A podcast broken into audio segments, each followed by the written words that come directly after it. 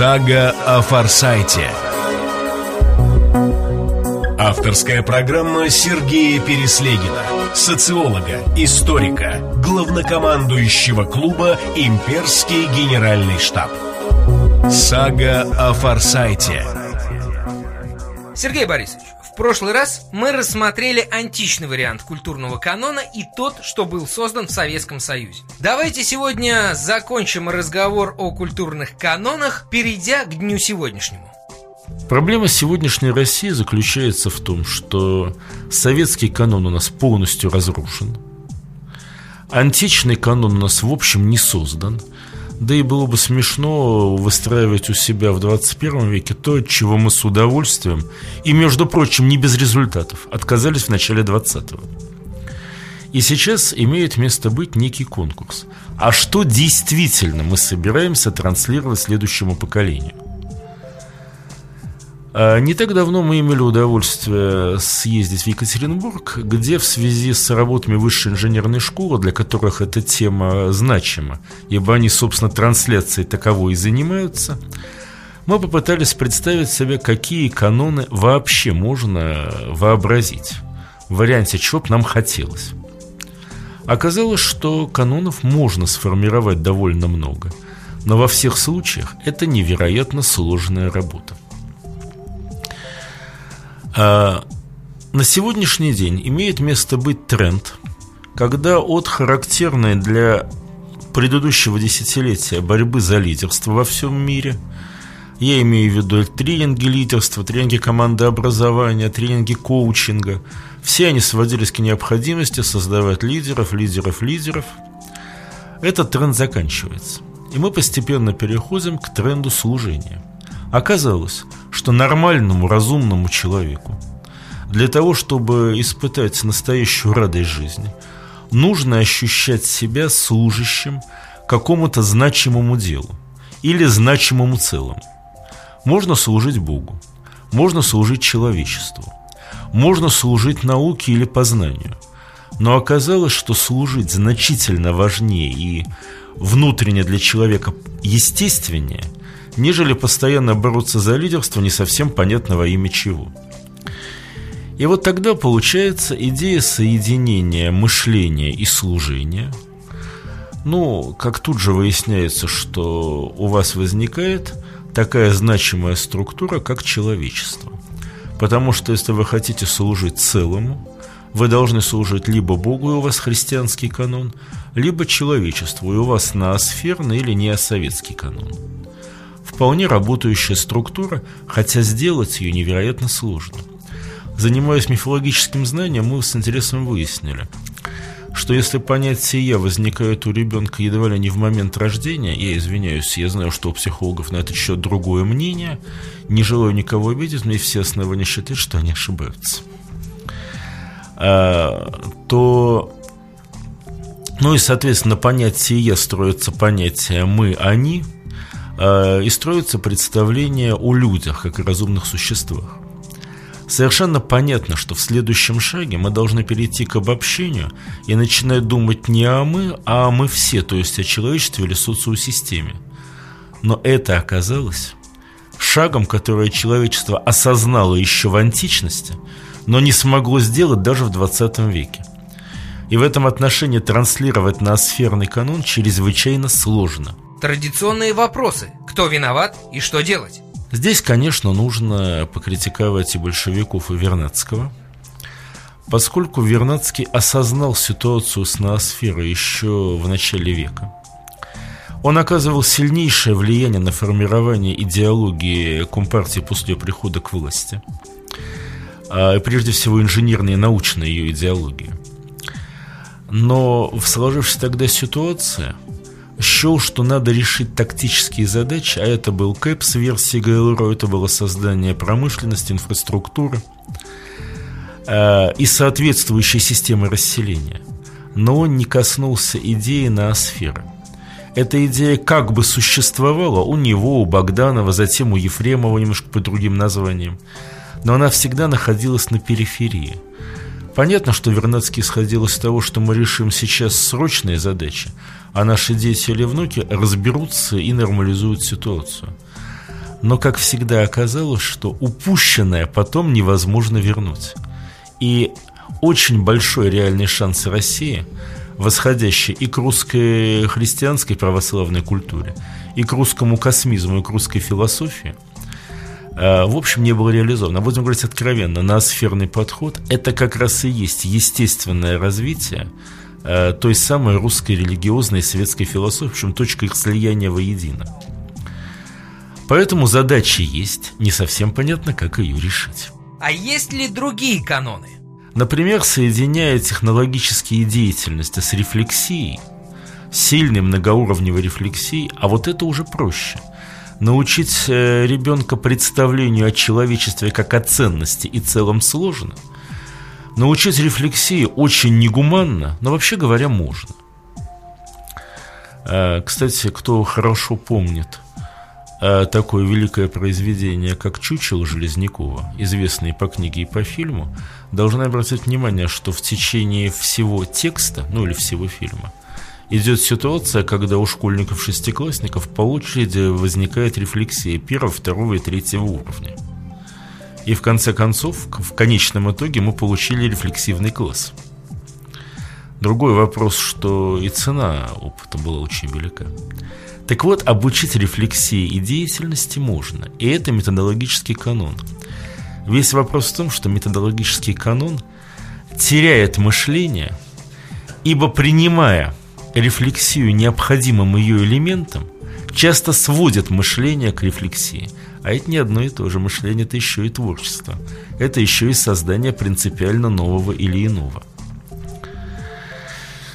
Можно предложить Отказаться от конструкции трансляции мышления, коммуникации и деятельности и перейти к трансляции того, что является их производными. Например, транслировать знания, транслировать умение передавать, принимать и разрабатывать знания и транслировать деятельность по картированию и управлению знаниями.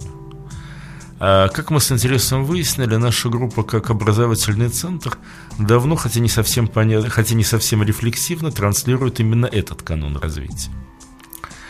Есть и подход, согласно которому Россия, страна принципиально полистратегичная, должна иметь и много образовательных стратегий, а тем самым транслировать несколько канонов. Скажем, один на юге, один в Москве, один на северо-западе, один на Урале – один в Сибири и, может быть, даже два или три на Большом Дальнем Востоке. Потому как понятно совершенно, что Якутия, Чукотка и Приморский край находятся в совершенно разных условиях. Но тогда встает сложнейшая задача – выделить из этих стратегий и этих образовательных канонов общие инварианты и научиться простраивать логистику между этими инвариантами, решая страновую задачу.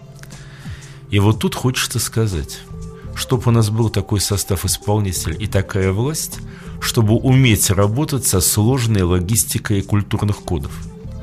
Пока эта задача и для нас, и для остального мира вопрос очень сложной подготовки людей.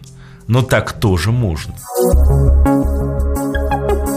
Сага о Форсайте. Будущее глазами очевидца.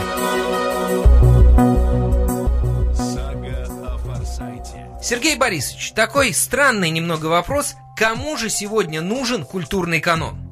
Ну, смотрите, вообще говоря, будущее немногим нужно. Но если общество желает это будущее иметь, в принципе, ставит перед собой такую задачу. А я не слышал даже и на улице, что есть масса желающих прекратить существование России как неудачного эксперимента. Между прочим, очень возможно, что и прекратится. Россия закончила этап своего существования 600-летний второй. Два этапа она преодолела. Сейчас у нее момент, э, называемый переходом между этапами. Между, после предыдущего этапа было монгольское иго, сейчас у нас англосаксонское иго. Так вот, абсолютно не очевидно, что страна снова в третий раз поднимется и снова создаст у себя страну, цивилизацию, культуру, называйте как хотите. Это абсолютно неочевидно, и масса великих цивилизаций, вообще говоря, в истории погибла. Так хочешь спросить, где теперь Рим? Да и уж на то пошло из более недавнего, где Великая Австро-Венгрия. Одна из самых значимых стран за всю европейскую историю. А, так вот, я, тем не менее, я немного слышу разговоров, желающих прекратить существование России. А если что-то она хочет, она должна научиться что-то передавать по оси времени следующему поколению. В противном случае будут разрушены все идентичности, и тем самым у вас не будет возможности создавать государственность в любом варианте ее. Будете вы это называть корпоративным государством, авторитарным государством, демократическим, все равно государство строится на идентичностях. Идентичности являются следствием передачи канона. Это как бы одна сторона проблемы. Вторая сторона проблемы. Э, несмотря на то, что мы живем в обществе потребления, и это, конечно, полный кошмар с точки зрения социосистемного подхода, поскольку означает принципиальное использование критических ресурсов, превышающих необходимость в количествах. Так вот, несмотря на то, что мы живем в обществе потребления, возможности любого народа определяются его умением что-то делать.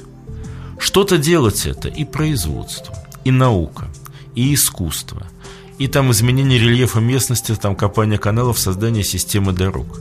В любом случае, вспоминаем этот мир – не то, кто сколько потреблял. Ну, конечно, да, Лукулов пил, пир, безусловно, вошел в поговорку, но, по сути, он и единственный. А вспоминают, кто что делал. Так вот, чтобы делать, этому надо, это надо уметь. Система образования не дает возможности человеку стать обязательно познающим элементом. То есть тем, кто в состоянии познавать или управлять. Но уж делать-то эта система должна учить.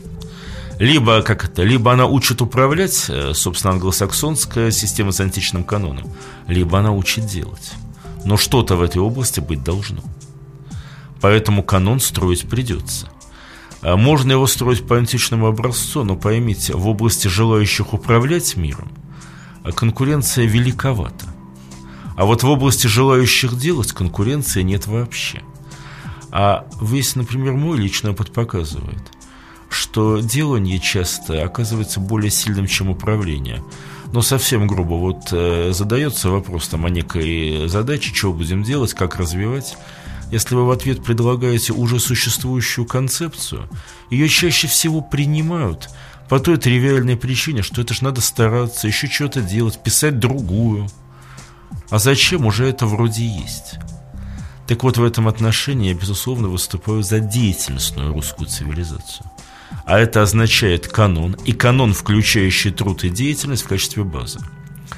С другой стороны, для меня невероятно трудно представить себе российское общество, э, как построенное все, что и как постсоветское, и не включающее себе мышление как базовый элемент. Поэтому для меня каноном является, безусловно, собственная прямая, непосредственная передача мыслительных практик и мыслительных паттернов не через математику, и тем более не через языки, а прямая и непосредственная. Зачем учить думать через что-то, если сейчас существует возможность просто учить думать? То есть иметь соответствующий набор техник, которые можно потом будет применять в любых целях. И в этом плане я, безусловно, выступаю за канон и за канон новый. Замечу, связанный с советским, как советский в общем имел свою связь с античным хотя бы через мышление и язык. Что ж, давайте подведем итог. Какие существуют варианты культурного канона нашего будущего?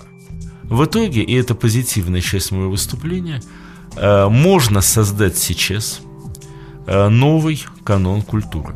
Можно научиться его транслировать. Если мы это делаем, с этого момента мы сможем четко ответить на вопрос, чему мы должны учить в первую очередь, чему во вторую, а что пойдет опционально, то есть, ну, как бы есть время выучим, а нет времени, ну и ладно, махнем на это рукой. То есть все наши споры по образовательным программам наконец получат э, основания, и мы сможем говорить не из соображения нравится, не нравится, а из соображения мы решаем такую-то задачу таким-то способом.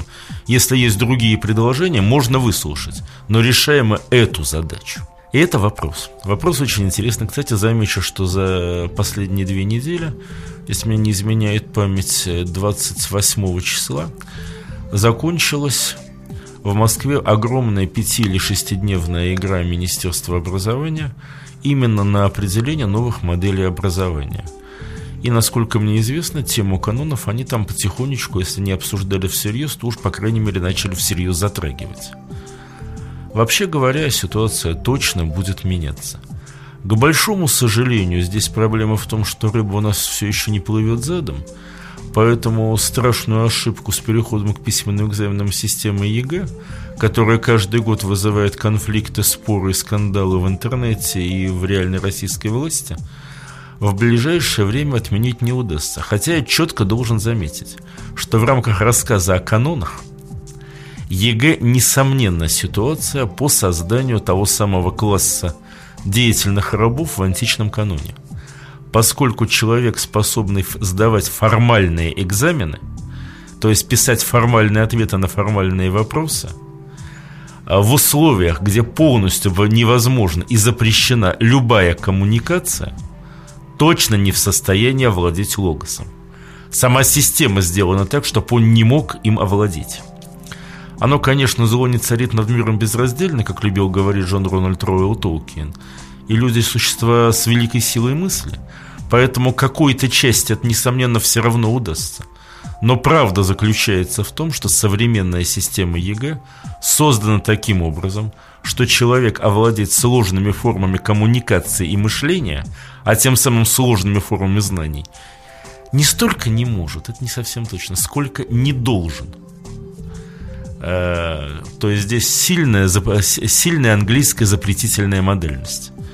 И в этом плане мы обязаны поставить вопрос, почему эта система у нас существует, в чьих она интересах, кому это выгодно. Сергей Борисович, спасибо за столь обстоятельный и основательный рассказ о культурных канонах. До новой встречи. Сага о Форсайте. Авторская программа Сергея Переслегина. Сага о Форсайте.